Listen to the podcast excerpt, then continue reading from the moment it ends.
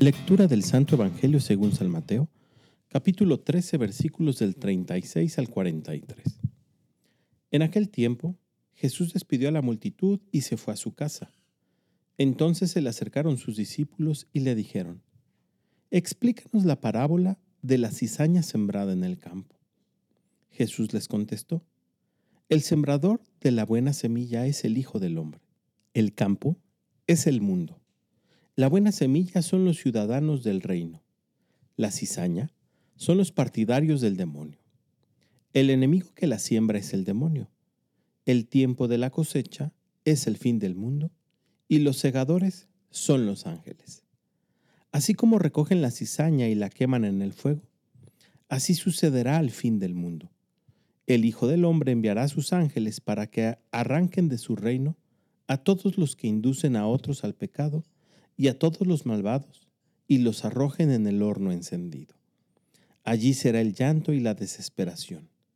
Entonces los justos brillarán como el sol en el reino de su Padre. El que tenga oídos, que oiga. Palabra del Señor.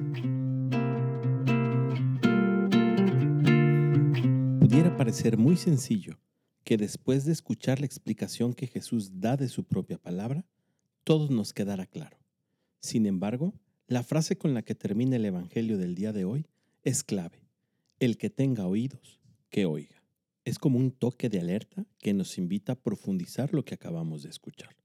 Plenamente identificados los actores y cada uno de los elementos de esta parábola, Jesús quiere advertirnos, el mal y el bien coexisten, y debemos de tener cuidado entonces de no ser presa de la cizaña que siembra el enemigo, es decir, el diablo. O peor aún, tenemos que tener cuidado de no convertirnos en sus seguidores. Dios quiere que todos los hombres se salven, y precisamente por eso esta alerta que pone al final.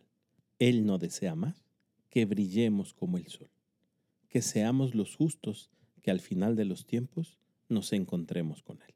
Animemos nuestra vida para vivir bajo esta premisa.